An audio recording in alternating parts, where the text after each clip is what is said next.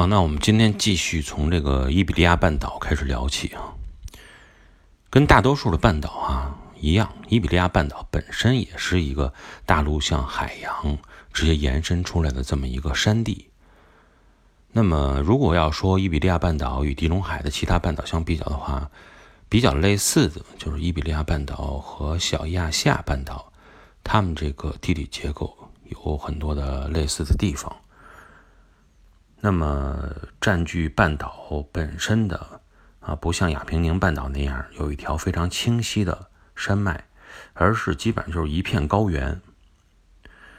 呃，因为高原腹地嘛，实际上也有水流啊，也有这种水的作用等等，在这种冲击之下，也是形成了比较宽广平坦的这种地表地面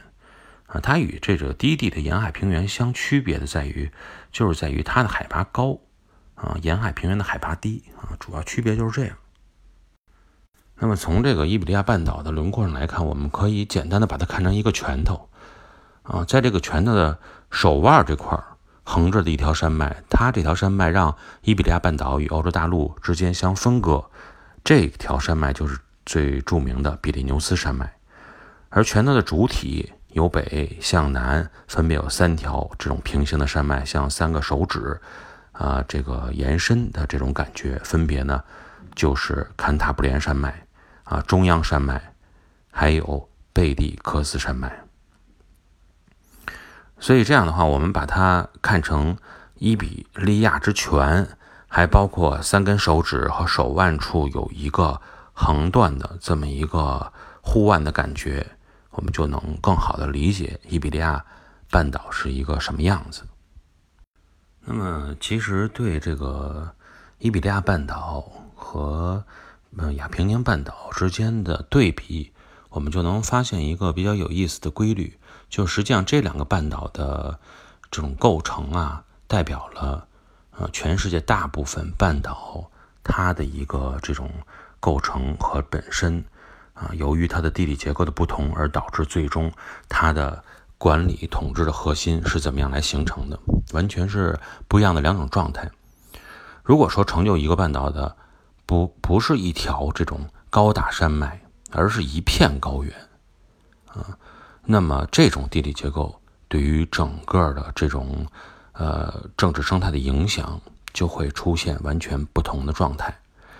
也就是说，如果是像亚平宁山脉那样有一个高大的山脉存在的话，那么它的低地区，实际上呢，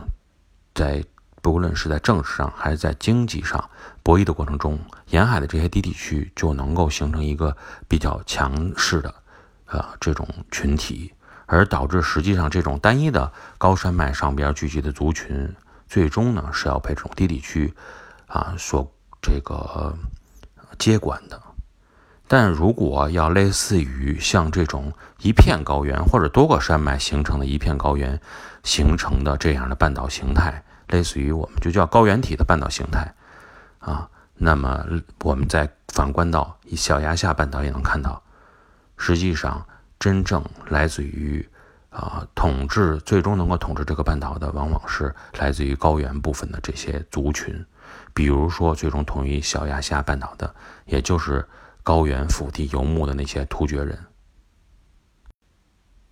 那么，如果你要再回过来头看这个伊比利亚半岛的话，你就会发现，啊，今天占据伊比利亚半岛这个大部分地区的西班牙，在形成的过程中，实际上也是遵循了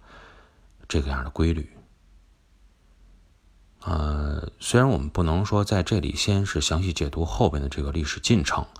但是我们先看今天地图就能发现。西班牙的首都马德里，实际上它这个位置就是遵循了刚才所说的这么样一个地理规律。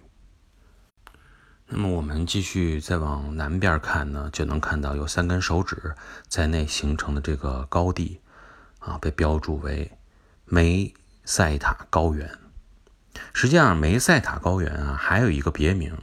就叫卡斯蒂利亚高原。那么，如果你在后边继续来了解西班牙历史的话，就会知道，实际上卡斯蒂亚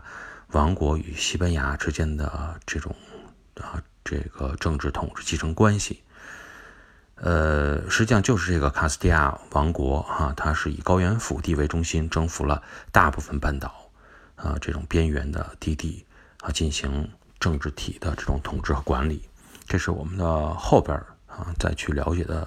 话题。现在单从这个地形结构来看，那么梅塞塔高原就是呈现出一种三山加两盆的这种形态，三个山加两个盆地。北部的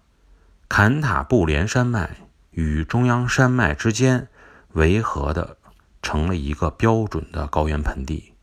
这个盆地就叫旧卡斯蒂里亚盆地。它中间这个核心的河流啊，叫杜罗河。实际上，这个河流的入海口，我们就是我们非常熟悉的啊，产出高品质葡萄酒而闻名于世的。葡萄牙第二大城市波尔图。那么由这个中央高原与南线的贝蒂科斯山脉所形成地形呢，就相对复杂一些。有三条河流由东向西注入大西洋，啊，分别它们这个是下游河口，在这个葡萄牙首都里斯本的特茹河，还有这个下游为西班牙和葡萄牙两个分界的啊瓜迪亚纳河，还有全境都在西班牙境内的。瓜达尔河。那么，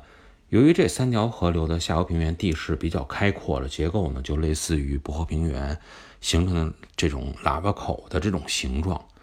啊，而且直接面对大西洋，所以呢，它们在气候类型上实际上是与海拔比较高的上游地区是有很大区别的。它们就属于气候更加啊温和湿润的这种海洋性气候。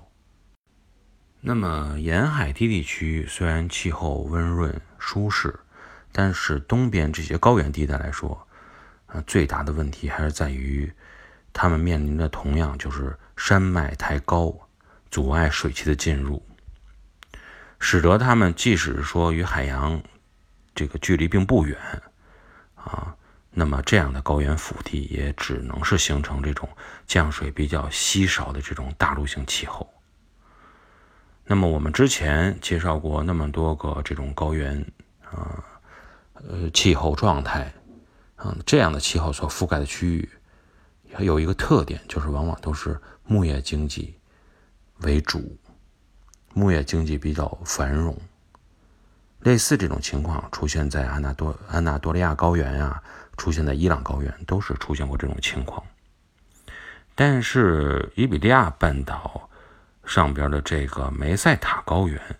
与之前这两个高原虽然有类似的气候形成的共同点，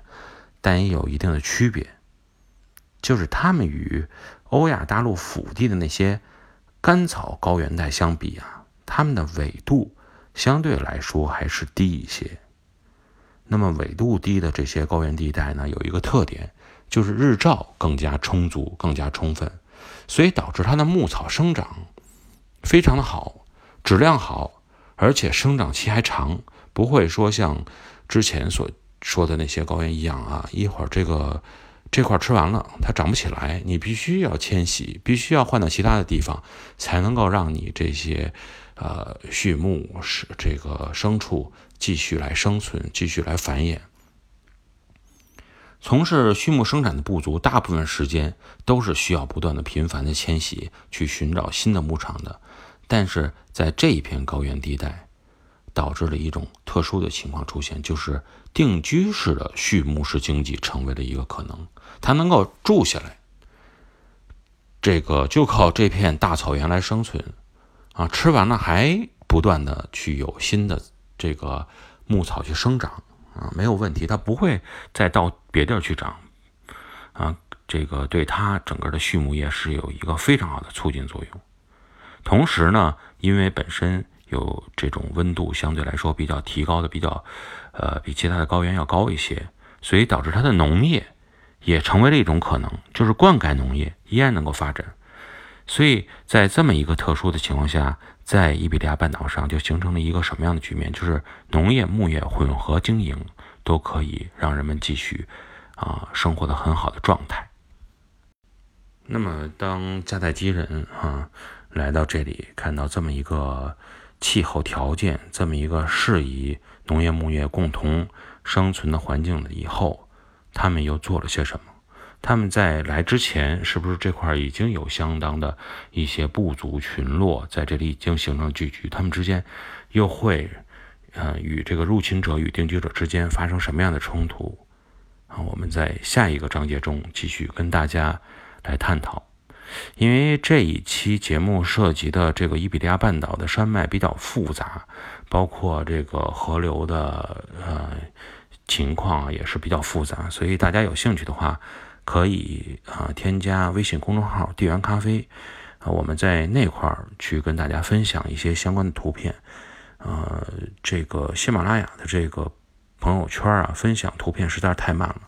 然后有时候上传几张图片的话，一两个月没有看到啊，真正能够发布出来。所以我们就在微信公众号里来进行发布，不论是呃相关地理的视频也好啊，图片也好，在那里大家都可以。进行查阅和分享。好，今天呢这期节目就到这里，感谢各位的收听，我们下一期节目再聊。